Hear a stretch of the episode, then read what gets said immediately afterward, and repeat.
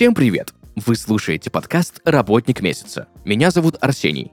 Каждый выпуск ко мне приходят представители интересных профессий, от оперных певцов и дата-инженеров до покупателей и пилотов. Вместе мы разбираемся, за что люди любят свою работу.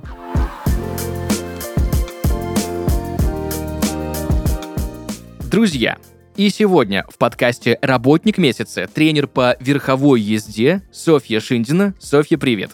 Да, всем привет. Я очень рада записывать этот подкаст. Мне очень хочется рассказать большему количеству людей про этот замечательный вид спорта, про конный спорт, про верховую езду, вообще в целом про общение с лошадьми, потому что это что-то потрясающее, что-то волшебное, и я считаю, что каждый человек должен попробовать это направление, этот спорт. Я очень рад тому, что мы с тобой сегодня будем общаться, потому что я про конный спорт и про там тот же самый конкур, например, я вот недавно новое слово выучил, не знал абсолютно ничего, и единственный раз там катался на лошадях на каких-то конных прогулках стандартных, которые у нас, э, ну, просто ты пришел, покатался часик, ушел. Поэтому у меня к тебе огромное количество вопросов. Первый же из них. Ты являешься тренером по верховой езде. Чем ты занимаешься и что входит в твои обязанности? Да, я тренер.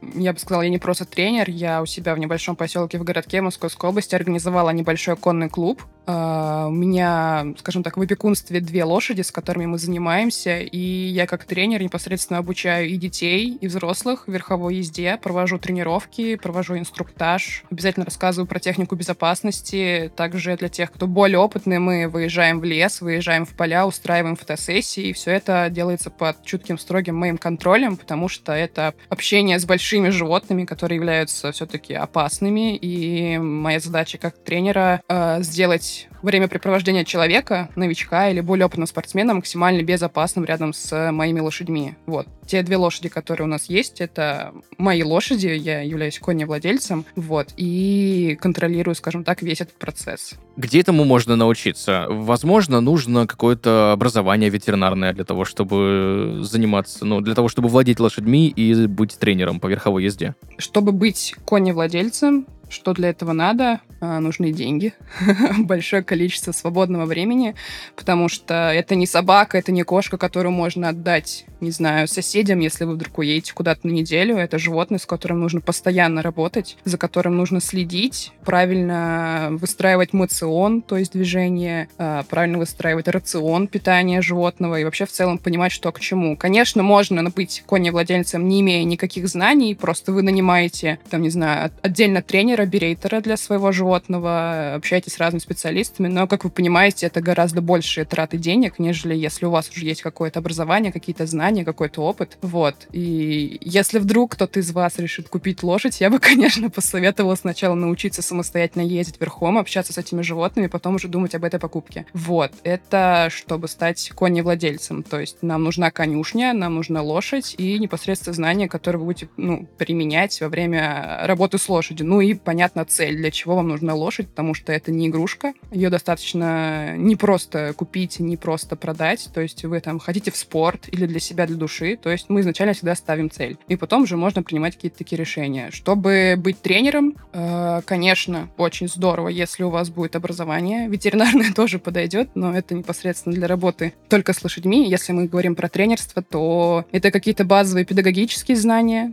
Вы должны быть по-хорошему действующим спортсменом, то есть выезжать на соревнования, принимать участие, постоянно вариться э, в этой каше спортсменов, конников, э, любителей, быть вообще в курсе событий, что происходит в конном мире, иметь знания по базовые, если вы, например, там обучаете верховой ездой, банально там аллюры, шакры, галоп, или какие-то более профессиональные, если это конкур, выездка или что-то еще более интересное, то, да, нужны специальные, можно получить специальное образование, там, получив высшее образование, например, в каком-то институте Москвы, либо набирается опыт там путем долгих лет тренировок, занятий и там прохождения каких-то специальных курсов.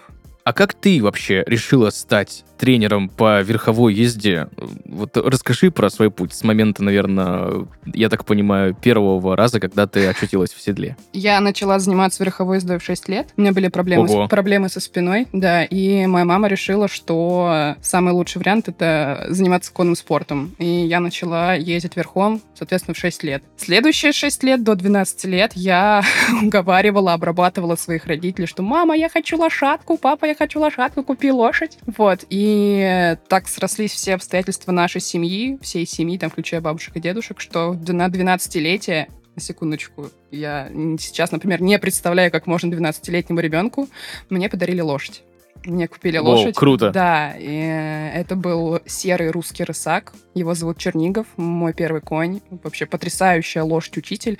Тоже момент, если, например, вы новичок в конном спорте, то первая ваша лошадь должна быть старше 10 лет, потому что это безопасность, и лошадь является самым учителем. Вот, мне подарили лошадь, я начала заниматься самостоятельно. Э, Вот, тоже каждодневные тренировки. И за этой лошадью я ухаживала сама. То есть вся кормежка, э, там, не знаю, почистить, расседлать, заседлать, поехать в поле, помыть, э, причесать, подстричь. Все этим я занималась сама до тех пор, пока не начались экзамены в школе. Только вот там ближе к концу девятого класса своего мы наняли рабочего, который помогал мне в уходе за своим конем. Вот. И потом, естественно, я становлюсь старше, возникают вопросы, где же взять деньги? нужно, нужно как-то зарабатывать на жизнь, не только просить у родителей. И я пробую брать э, детей, заниматься. У меня уже, ну, хватало опыта э, теоретического и практического конкретно в верховой езде. С детишками я пока еще не знала, как работать, э, но могла уже объяснить, как там сидеть в седле, как управлять конем. Я начала со своих младших братьев и сестер. У нас семья многодетная, так что э, было, скажем так, большое поле для работы, чтобы что-то экспериментировать и пробовать. И потом уже начала брать э, детишек 6, 7, 8 лет для таких получасовых небольших тренировочек. Вот, э, я вот так начала пробовать, так пошел мой путь, вот. И прошло несколько лет, и два года назад я открыла свой клуб. У нас сейчас каждую неделю тренируется по 35 всадников, у нас работают две лошади, мы выезжаем на старты, на выездные, на соревнования, и через э, моих лошадей, через мои руки прошло, наверное, уже больше 100 новичков, всадников. Некоторые из них перешли уже в более профессиональные места, стали там КМС по выездке, по конкуру, э, в общем, стали профессиональными спортсменами, но начинали они через нашу конюшню. Вот.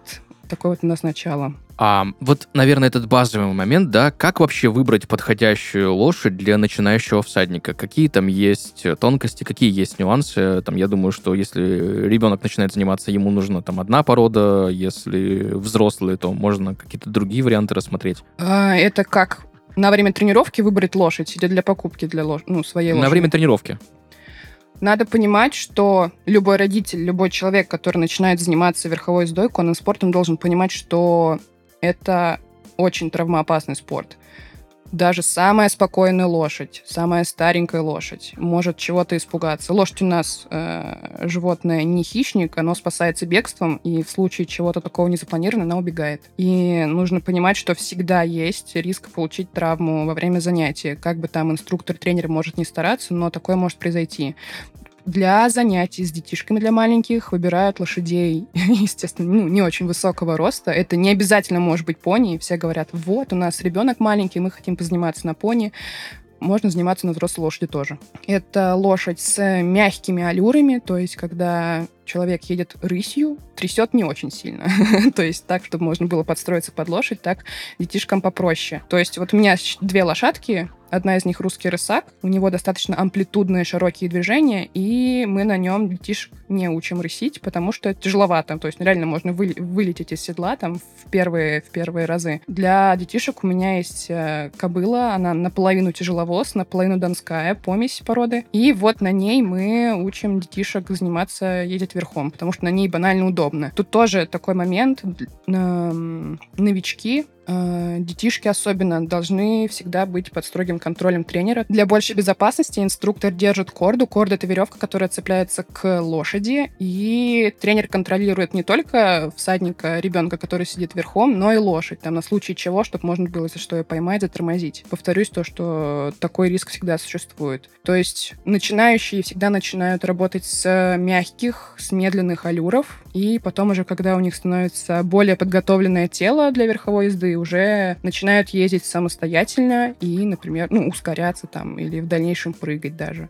Я слышал такое понятие, э, что лошадь нужно объездить. Давай более подробно поговорим, что это значит и для чего это делается. О, это очень интересный вопрос. Э, Как раз я купила в конце лета себе третью лошадку. Это двухлетняя кобыла ахалтекинской породы. Некоторые, наверное, многие слышали. Это очень такая харизматичная, очень горячая порода, с которой не всегда легко справиться. И действительно, перед тем, как на лошадь сесть, если это лошадь молодая, ее нужно объездить. Э, Работа с такой лошадью делится, наверное, на три этапа. Первый этап — это когда человек находит язык целом с лошадью, как с ней общаться. Он учится э, отстаивать свои границы перед лошадью, потому что э, лошадь, чтобы лошадь не толкала, не пинала, она должна всегда знать, что человека обидеть нельзя. То есть первое — это мы делаем так, чтобы мы с лошадью работали безопасно, чтобы не было риска, что нас пнут или укусят, или еще что-то. Второй этап — это работа в руках с лошадью, то есть мы не сразу накидываем седло и садимся верхом. Это неправильно. Э, Многие южные народы так делают, но я считаю, что более грамотно было бы сначала поработать с лошадью как раз-таки на корде. Мы уже про, ней- про нее говорили. Это специальная а, веревка. Мы учим лошадь рядом с собой шагать, рядом с собой рысить, чтобы она у нас грамотно поворачивалась в правую и в левую сторону. Занимаемся гимнастикой с лошадью, чтобы она э, развивалась на, в правую и в левую сторону гармонично, чтобы все мышцы у нее росли, э, наполнялись, чтобы не было никаких проблем с опорно-двигательным аппаратом. Это действительно очень тяжелая и э, должна быть грамотная работа с молодой лошадью, чтобы не сделать что-то что-то хуже, чтобы не испортить это животное. И третье, да, мы уже потом приучиваем лошадь к уздечке непосредственно. Те, кто не знает, э, в уздечке есть такая часть, называется трендель. Это железка, которая кладется в рот лошади, и не все лошади с первого раза, например, берут. То есть нужно поэтапно, постепенно, там по одной минутке в день, по две минутки в день мы пробуем, надеваем уздечку. Лошадь у нас приучивается, потом э, знакомим ее с седлом. Сначала там вальтрап один положить, то есть специальная тряпочка под седло, потом уже седло сверху, и потом продолжаем работать на веревке с амуницией, чтобы лошадь чувствовала себя спокойно и безопасно, будучи уже в снаряжении в полном. И потом уже потихоньку мы на лошадь там навалимся на нее сверху, просто полежим с ней, пообщаемся, и только после этого, а, если лошадь чувствует себя спокойно и уверенно с человеком, она разрешит на себя сесть. То есть заездка лошади — это не что-то такое, что можно сделать за неделю, это большая, длительная, очень тяжелая работа, которая, возможно, растянется на полгода, может быть, на год, если мы не хотим испортить психику и физику лошади. Для того, чтобы заездить лошадь, нужны, нужны знания. Я сейчас заканчиваю курсы как раз-таки по этому вопросу, потому что хочется грамотно заездить лошадь и потом пойти в спорт. Вот такие вот дела. А если брать именно процесс ухаживания за лошадьми, да, это не как за домашним животным, э, нашим обычным, там, кошечками или собачками, я так подозреваю, там сильно много есть нюансов. Я вот даже слышал, что есть специальные подковы, м, которые нужно ставить именно тогда, когда лошадь э, начинает э, быть где-то в городской среде, потому что по асфальту ходить им больно. Мгм, мгм. А, про подковы это вообще больная тема, на самом деле. Вот. Сейчас, если некоторые конники, например, меня будут слушать, и многие из них будут не согласны, я вообще противница подков. А, Копыта лошади — это большой насос крови, который снизу вверх качает кровь лошади. Если мы крепим подковы, у нас перестает работать амортизация ноги лошади, у нас э, перестает грамотно качаться кровь снизу вверх. Но это больше уже про ветеринарные какие-то такие вопросы. В общем, я скажу, что я против подков, против того, чтобы лошади находились в городе в целом. Конечно, если мы там берем э, конную полицию, но согласитесь, конная полиция чаще всего, наверное, в парках работает и во время каких-то, наверное, футбольных матчей, то есть, ну вот как я встречала лично. Вот, и тогда, наверное, да, для защиты э, копыт лошади ставят подковы, но для чего они ставят? Для того, чтобы копыта не стерлась под ноль. Вот. Но тут нужно, чтобы был грамотный специалист, коваль, человек, который кует лошадей, ставит им подковы, его так называют. Вот Что я могу сказать про подковы? так, ну, мои лошади не подкованы. Я считаю, это не нужно конкретно в нашей ситуации. Про уход лошадей. Я каждый день э, рассказываю почти об этом в своем блоге. Вот. Это тоже, это рутина. Нужно понимать, что каждый раз перед седловкой вы должны уделить 15-20 минут времени, чтобы лошадь почистить, потому что мы чистим лошадь не только для того, чтобы она была чистая, а чистка лошади, ну, щетками у нас там есть целый набор щеток. Вот. Это массаж лошади, это улучшение кровообращения лошади. То есть мы же по телу, по коже такими усиленными круговыми движениями чистим лошадь, и улучшается, улучшается кровоток. Это тоже очень важно и нужно знать. То есть нельзя там просто взять, кинуть седло и поехать. Это неправильно. Уход лошади в себя включает также уход за амуницией. То есть после тренировки мы должны помыть железку, помыть трензель, собрать правильное седло. Это нужно, нужно знать, как это делать. Лошадь там в теплое время года нужно помыть, нужно знать, какими шампунями мыть лошадь. Нужно каждый месяц либо самостоятельно, либо вызывать человека, коваля, еще раз повторюсь, чтобы грамотно подпилить копыта лошади, чтобы, их, чтобы они были нужной формы, не отрастали. У нас э, копыт у лошади как ногти у человека. То есть девушки там у нас ходят, да, раз в месяц на маникюр. Лошадка маникюр тоже нужно делать. Э, тоже по той методике, которой я сейчас обучаюсь, я стараюсь постоянно какие-то получать э, новые, свежие, правильные знания. Я прохожу разные курсы. И как раз-таки сейчас тоже прохожу по расчистке. И грамотнее всего, конечно, если вы уже умеете расчищать лошадь, это делать раз в неделю. Не раз в месяц, не раз в 40 дней, как многие советуют. Копыта лошади достаточно активно растут. Делать вот эту подпилку раз в неделю. Вот. Что еще у нас входит в уход лошади? Грамотная работа не только верхом, но и в руках тоже. Уметь и знать, как правильно двигать лошадь, э, сколько времени на это нужно тратить, Нужно понимать, что лошадь у нас животное изначально дикое, что лошадь должна почти целый день гулять. Э, должны быть знания, чем кормить лошадь, как правильно выбрать сено, проверять это сено. В общем, знаний на самом деле должно быть э, вагон и маленькая тележка, чтобы ваша лошадь жила счастливо. Вы знаешь, я еще тоже слышал э, один интересный момент. Вот есть такая порода лошадей, которые используются на скачках, да, и там какие-то определенные есть тонкости и нюансы, которые сильно отличаются, да, да, что вот там открывается, да, грубо говоря, загон, и она тут же должна галопом нестись во весь опор. Вот содержание и уход за такой лошадью сильно отличаются? Ну, давай вообще в целом про скачки, что скачки — это азартные, азартные игры. Я бы не назвала даже это спортом, потому что это вот ставки, это погонять. Но лошадь, которая участвует в скачках, она,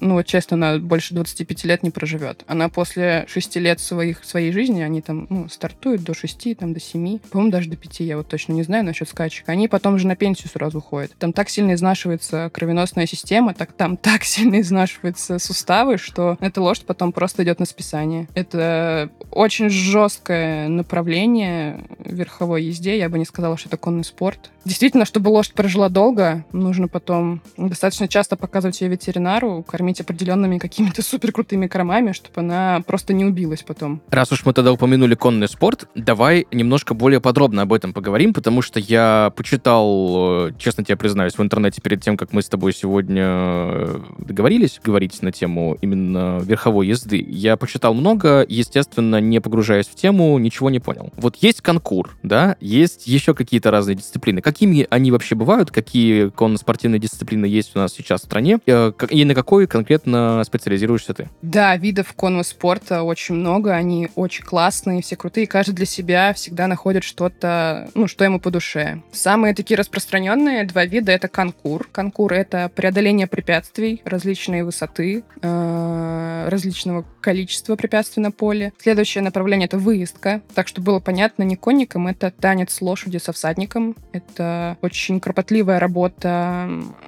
всего тела всадника с лошадью, так чтобы лошадь там сокращала люр или делала его более широким. А, следующее направление — это кросс. Чем отличается кросс от конкура? Кросс — это тоже преодоление препятствий, но кросс проходит по пересеченной местности, и препятствия не рушатся. То есть более травмоопасный. То есть там не просто барьер стоит, там лежит реально бревно, которое нужно перепрыгнуть. Если ты не перепрыгнешь, ну, кто-нибудь что-нибудь себе точно сломает. Это преодоление водных э, препятствий, тоже преодоление каких-то спусков, резких подъемов в, гору, в горку с горки. А, следующее направление, еще одно есть интересное, тоже сейчас развивается. Это э, работа с такими лошадками с полутяжами или с тяжами. Чаще всего используется там фрисская порода или еще какая-то. Это э, с тележками. Я не, я не помню сейчас, как грамотно называется, вылетело из головы. То есть оценивается, как э, грамотно проходят испытания, тоже разные повороты человек, э, там либо в двуколке, либо еще в какой-то тележке. Соответственно, ну, в этот момент человек находится не верхом на лошади, а в тележке. И тоже есть такие испытания, тоже у них там есть свои разряды. А, и направление сейчас, о котором хочется чуть побольше рассказать, потому что наш конный клуб сейчас развивается в этой специализации, это рабочая выездка.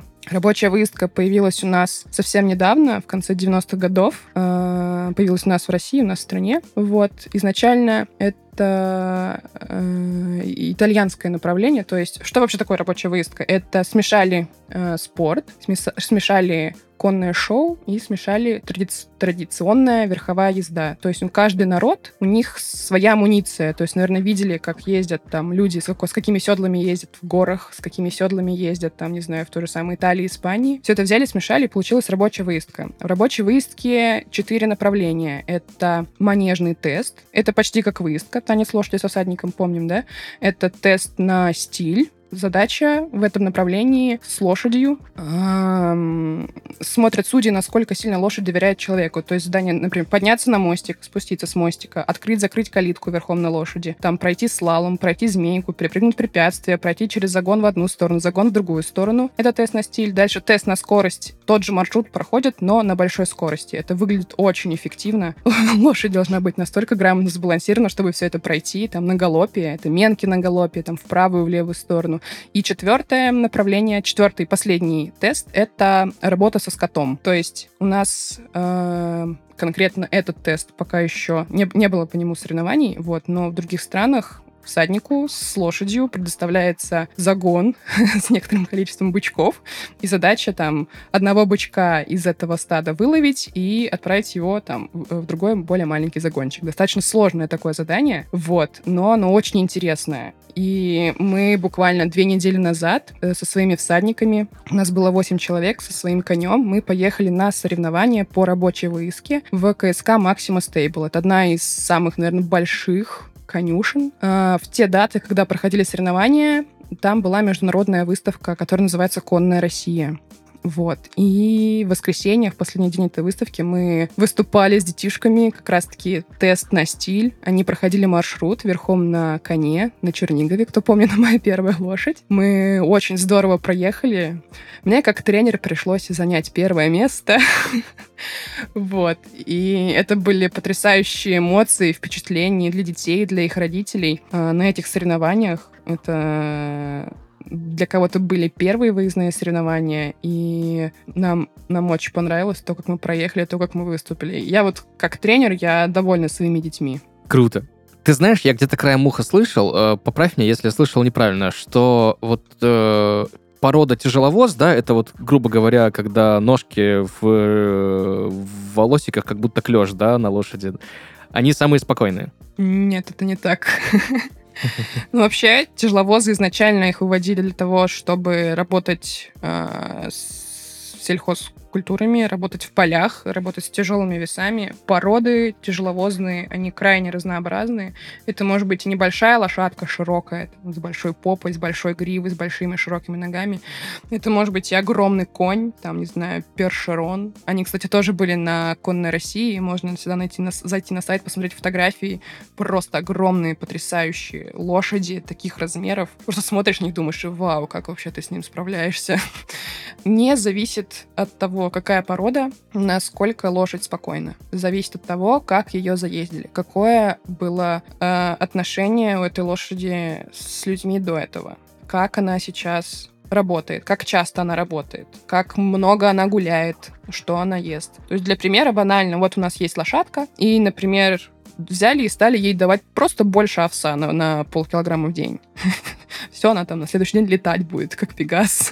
Просто потому, что она получает больше энергии, девать ей эту силу некуда. А, и вот, ну, она будет просто активнее двигаться, быстрее бегать. То есть, ну, спокойствие, неспокойствие, скажем так, от породы не зависит чаще всего. Давай немножко э, еще вернемся к именно процессу занятий, да, вот угу. приходит, приходят к тебе детки, да, или взрослые, вот начинается занятие, и что делать, если вдруг так случилось, что ученик начинает бояться лошади или испытывает страх перед верховой ездой вот именно на первом занятии? Он попробовал, сел и страшно.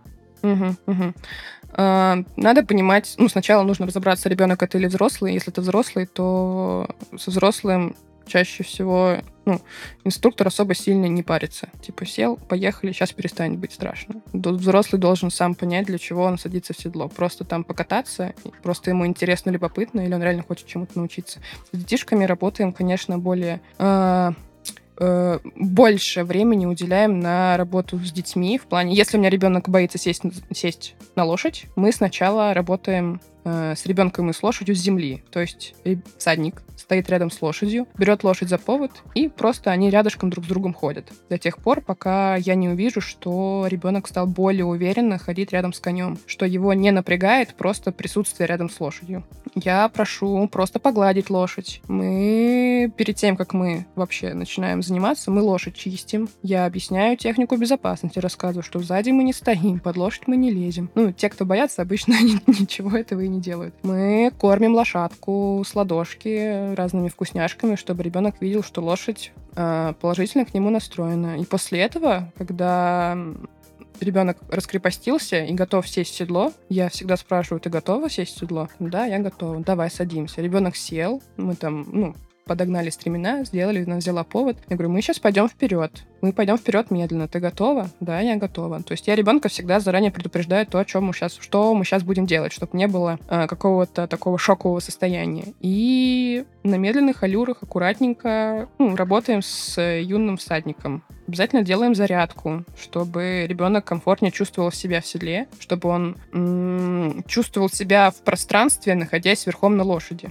Это вообще всем дается не сразу, не с первого раза, особенно малышам. То есть им нужно сначала понять, что они, они на лошади сидят, они не на земле ходят, и что здесь немножко все работает по-другому, что если ты наклонишься вправо больше, чем надо, ты упадешь. Вот. И потихонечку включаем тело, включаем мышцы, и они начинают, мозг уже у них начинает догонять, что они делают, чем они занимаются, и они успокаиваются. И обычно там конце тренировки мы уже спокойно можем сделать вертушку или сесть задом наперед поездить, поездить без рук. То есть все это вот таким вот аккуратненькими маленькими шажочками, все это можно пройти за ручку с тренером. Вот если брать э, стандартные истории, когда человек разово первый раз садится на лошадь, ну, чаще всего это бывает либо в клубах, да, либо на конных прогулках, либо, ну, вот всяких разных, либо просто люди приезжают попробовать, как, э, как это вообще, да, сидеть в седле, как это общаться с животным. Вот у меня просто был э, очень интересный случай. Я когда первый раз, э, так сказать, попробовал э, быть в седле, да, мы как бы с лошадкой вроде бы поговорили, друг с другом договорились, что мы сегодня спокойно катаемся. Вот. А потом она увидела какую-то то ли лисичку, то ли еще чего-то. И, в общем, мы там по, по лесу галопом поносились. Очень весело было. Да, икроножные мышцы после этого, конечно, говорят тебе, так, тять, давай-ка мы все-таки пойдем в спортзал. В общем, я к чему? Что ни в коем случае вообще ни в коем случае нельзя делать всаднику, особенно, особенно неопытному, особенно кто первый раз э, пытается покататься на лошади, вот что вот категорично нельзя. Ни в коем случае так не делайте. Нельзя самостоятельно ездить новичку. Я на самом деле вообще не понимаю инструкторов, разных там туристических походных каких-то мест, клубов, которые просто сажают человека на лошадь, и они идут в поход там двухчасовой в горы. Просто шлем сверху надели, посадили, поехали. Я этого не понимаю. Не понимаю, как так можно сделать. Если я с новичками еду в лес, еду в поле, они у меня всегда находятся на веревке. Потому что, ну, как ты уже говорил, лошадь может просто испугаться, побежать. Человек может быть не готов к такому. Он может упасть, он может сломать себе ногу, может сломать, сломать себе руку. Ну, кому это проблема, а потом человек боится потом к лошади подойти. Ну, это неправильно, это не окей. Если вы новичок и пришли на тренировку первый раз или на прогулку, первое, что нужно делать, это слушать своего инструктора, слушать своего тренера. Вот.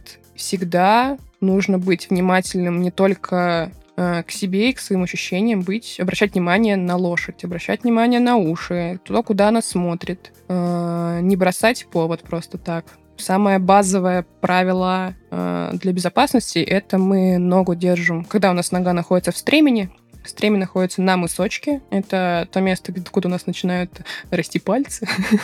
И пятка у нас находится внизу. То есть это то, в том случае, как раз-таки, если вдруг что-то произойдет, чтобы нога не застряла в стремени. Вот. То есть это распространенная такая ошибка при падении, что нога застревает как раз-таки из-за того, что пятка наверху, находится наверху. Это вот, наверное, базовое такое правило. Если вы чувствуете себя некомфортно, если вам что-то неприятно, что-то болит, всегда, пожалуйста, говорите об этом, об этом тренеру. Сразу, вот у меня болит болит нога, я не могу вот так вот ее держать. А тренер, инструктор должен что-то предпринять в этот момент, чтобы было максимально комфортно и всаднику, и лошади, и потому что это ваше состояние зависит, от, от него зависит ваша безопасность. Вот. Обязан ли тренер знать анатомию лошади?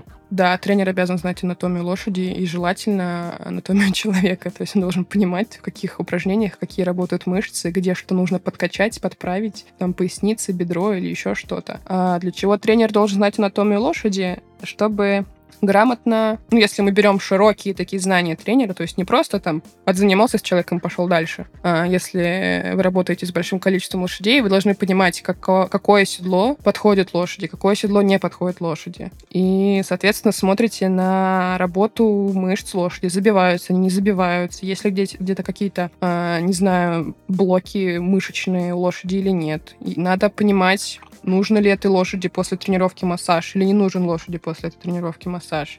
И основываясь на этих знаниях, на своей практике, уже делать какие-то выводы. Поэтому, да, анатомию знать какую-то базовую, минимальную, конечно, нужно. Что делать? Ну, и бывает ли вообще такое, если во время занятия лошадь начинает, ну, капризничать, да, там команды, возможно, не исполнять, возможно, у нее ну, настроение какое-то сегодня такое, ну, не такое, либо слишком игривое настроение. Как, э, как с этим работать, что с этим делать? Да, это частая ситуация на наших тренировках. У меня кобыла максимально противная и вредная, я не хочу, не буду, она выбирает у себя там, не знаю, 3-4 всадника, с которыми она работает, и вот занимается адекватно только с ними. А, что делать всаднику в этот момент? Надо убрать все свои эмоции, надо выдохнуть, погасить в себе агрессию или, наоборот, грусть и печаль от того, что ничего не получается. А, потому что если всадник слишком сильно эмоционирует, лошадь просто не слышит. Для нее это белый шум. Она начинает э, делать, делать то же самое, что и делает всадник. Лошадь — это зеркало человека, с которым она работает. Э, тут больше всего работа в этот момент — это работа инструктора, работа тренера, дать какие-то советы человеку, что нужно делать конкретно с этой лошадью. Нет какой-то формулы для всех людей, для всех лошадей, как что нужно делать в таких ситуациях, потому что все очень разные. Одна лошадь вредничает, потому что она чувствует, что всадник слабый, она просто хочет поесть сено. И она его разносит и, и просто идет в конюшню, потому что, ну, я, я сено есть хочу, ну, что, у меня достали работать этой. А, другой конь может вредничать по другой причине. Например, всадник действительно новенький, он плюхается в седле, и конь думает, да зачем мне бегать, я и похожу нормально, он там трясется, как как мешок с картошкой у меня на спине, я не хочу работать. То есть, ну, причины действительно разные есть. И тут уже отталкиваемся либо от поведения лошади и работаем с лошадью, если она действительно вредничает, тоже это работа тренера или работа берейтера, либо работаем с всадником. У меня есть некоторые девочки, и я долго думала, почему у них не получается э, справиться с лошадью. И проблема оказалась достаточно глубокой, потому что эти дети оказались внутри психологически очень закрытыми. То есть лошадь э, их, ну, банально не слышит, не хочет с ними работать, потому что у них низкая энергетика. Вот, лошадь это чувствует, и, соответственно, лошадь — это зеркало всадника, становится такой же. Тоже ничего не слышит, ничего не делает, я не хочу, я не буду. Такой депресняк у них. Вот, и они вот у меня занимаются там в паре. Две грустинки, два да, два ничего не хотящих делать создания. Вот. И начинаешь уже работать с э, человеком, с ребенком. Если это что-то действительно серьезное, то разговариваешь с родителями. Вот. Тоже это, к сожалению или к счастью, входит в обязанности тренера говорить родителям, что если у их ребенка есть проблема, то нужно как-то этим заниматься, нужно этим решать. Нужно как-то расшевелить, расшевелить ребенка, поднять его эм, энергетику.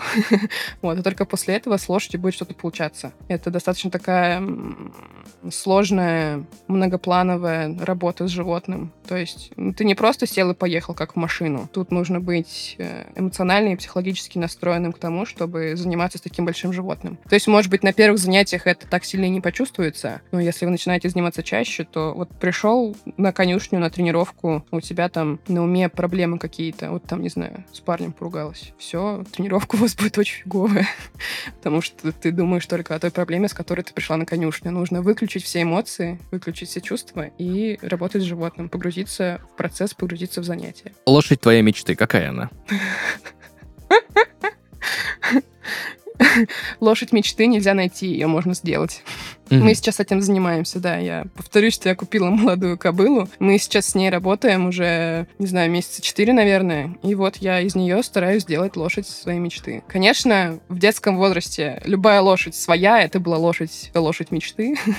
Вот. И я безумно люблю своего первого коня, но с этим, с этим животным мы не можем уйти далеко в спорт в связи с некоторыми физическими ограничениями его. Он достаточно возрастной уже у меня, дедуля. Вот. И поэтому я сейчас готовлю молодую лошадь. Мы с ней каждый день проводим время, там час, два, три. Я с ней гуляю, занимаюсь и делаю из нее лошадь своей мечты. Что в твоей профессии для тебя, давай так, самое сложное, самое трудное? Сохранять спокойствие во время тренировки. Потому что э, я работаю на большой площади. Это не крытый манеж, это открытый плац. Э, 1200 квадратов. Ну, согласитесь, бывает такое, что дети тормозят. Особенно сейчас современные, которые ничего не делают, кроме как в телефоне сидят. Они тормозят. И приходится кричать. Банально. Ну, не, не из-за злости, не из-за чего-то такого, а просто чтобы ребенок тебя услышал.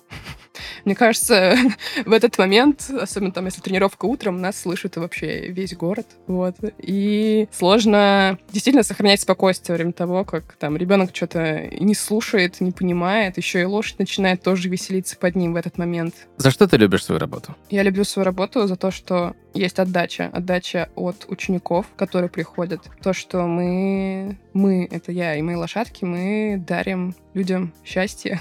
это здорово. Мы их прокачиваем и эмоционально, и физически э, даем им какую-то мечту. После того, как ребенок начинает заниматься конным спортом, ему это очень нравится, у него э, сразу появляется мечта там иметь свою лошадь или занять там призовое место в, в каких-то крутых соревнованиях. И очень здорово эту мечту, эту открывать эту возможность э, большому количеству людей. Это вообще максимально здорово. И, конечно, что я еще люблю в своей работе, работать с лошадьми. Не знаю, я не представляю свою жизнь без лошадей, как бы это, наверное, глупо не звучало, но какая-то, знаешь, вот в 6 лет я села, и началась мания. Можно мне, пожалуйста, тетрадку с лошадкой? Можно мне вот эту фигурку с лошадкой купить, пожалуйста? Вот. И понеслось. И до сих пор вот так вот. Ты знаешь, вот я тебе честно признаюсь, вот мы с тобой сегодня разговариваем, и я все сильнее понимаю, что я снова хочу в седле посидеть. Прям спасибо тебе большое. Приезжай в гости. Я только с удовольствием. Знаешь еще какой у меня к тебе вопрос? Я знаю, что э, некоторых актеров взрослых для съемок в фильмах каких-нибудь исторических, ну или где есть кадры с лошадьми, Мгм. обучают верховой езде. Э, Был ли у тебя подобный опыт? Знаешь ли про ты, ты про такую практику? И за сколько время можно человека научить взрослого уверенно, прям вот э, очень уверенно держаться в седле? Мгм. Ну, чаще всего то, что мы видим в фильмах, все-таки это либо съемка там крупного плана, где не видно лицо актера, ну, если это не какой-то реально крутой чувак, который умеет ездить верхом, либо это съемка на специальных роботах-лошадях, как это, блин, называется, на специальных машинах, которые имитируют поездку, э, езду верховую. Вот. За сколько по времени можно учить взрослого человека заним- ездить верхом, смотря как часто он будет заниматься. Если, например, брать ну, такой стандарт три раза в неделю, то, я думаю, за два месяца я бы смогла его хорошо научить ездить верхом. Круто. Я просто вспоминаю тот же «Властелин колец», да, где э, главные герои там какие-то нереальные погони, кульбиты делали на конях. Я вообще, я, я просто пытаюсь понять, ну, какая там была подготовка. И мы буквально позавчера его пересматривали с молодым человеком, первые две части. Потрясающий фильм просто. И как Гендальф ездит верхом, это реально очень здорово. в завершении нашего с тобой сегодняшнего выпуска я хочу попросить у тебя главную рекомендацию или совет, в общем, что бы ты могла порекомендовать людям, которые хотят посвятить свою жизнь или просто заняться вот как-то более серьезно конным спортом, не просто один-два раза покататься. Ребят, если вы хотите посвятить свою жизнь конному спорту и лошадям, готовьте свои кошельки и свободное время. Это достаточно дорогое удовольствие чтобы ездить на соревнования, чтобы заказывать э, кони-перевозку до, до соревнований. Достаточно все очень дорого выходит. Что еще нужно? Наберитесь терпения, расширяйте свой круг общения и учитесь, постоянно учитесь. Очень много литературы, очень много э, видеоконтента, очень много клевых курсов, которые сейчас есть для конников, для всадников, для конных ветеринаров. Поэтому учитесь и углубляйтесь в эту профессию, потому что это все-таки профессия. Конник, всадник — это, возможно, ваша будущая работа. Это, скорее всего, будет ваше любимое дело. Конный спорт для всех, но не все для конного спорта. Супер. Спасибо тебе большое за этот великолепный совет и за то, что пришла сегодня к нам в подкаст «Работник месяца» рассказала про себя, про свою профессию, про свое дело жизни, наверное. Я по-другому так это назвать не могу. В общем, про все какие-то вот моменты, связанные с тонкостями, с нюансами, какие есть конноспортивные дисциплины, как правильно заниматься. Спасибо тебе большое за сегодняшний разговор еще раз. Да, вам большое спасибо, что дали возможность рассказать людям, что есть такой спорт и что он чудесен. Всех ждем в гости. Друзья, сегодня в подкасте «Работник месяца» тренер по верховой езде Софья Шиндина. Софья, еще раз моя благодарность. Все, спасибо большое. Всем пока-пока. Друзья, на этом у нас все. Услышимся в следующих выпусках. Пока-пока.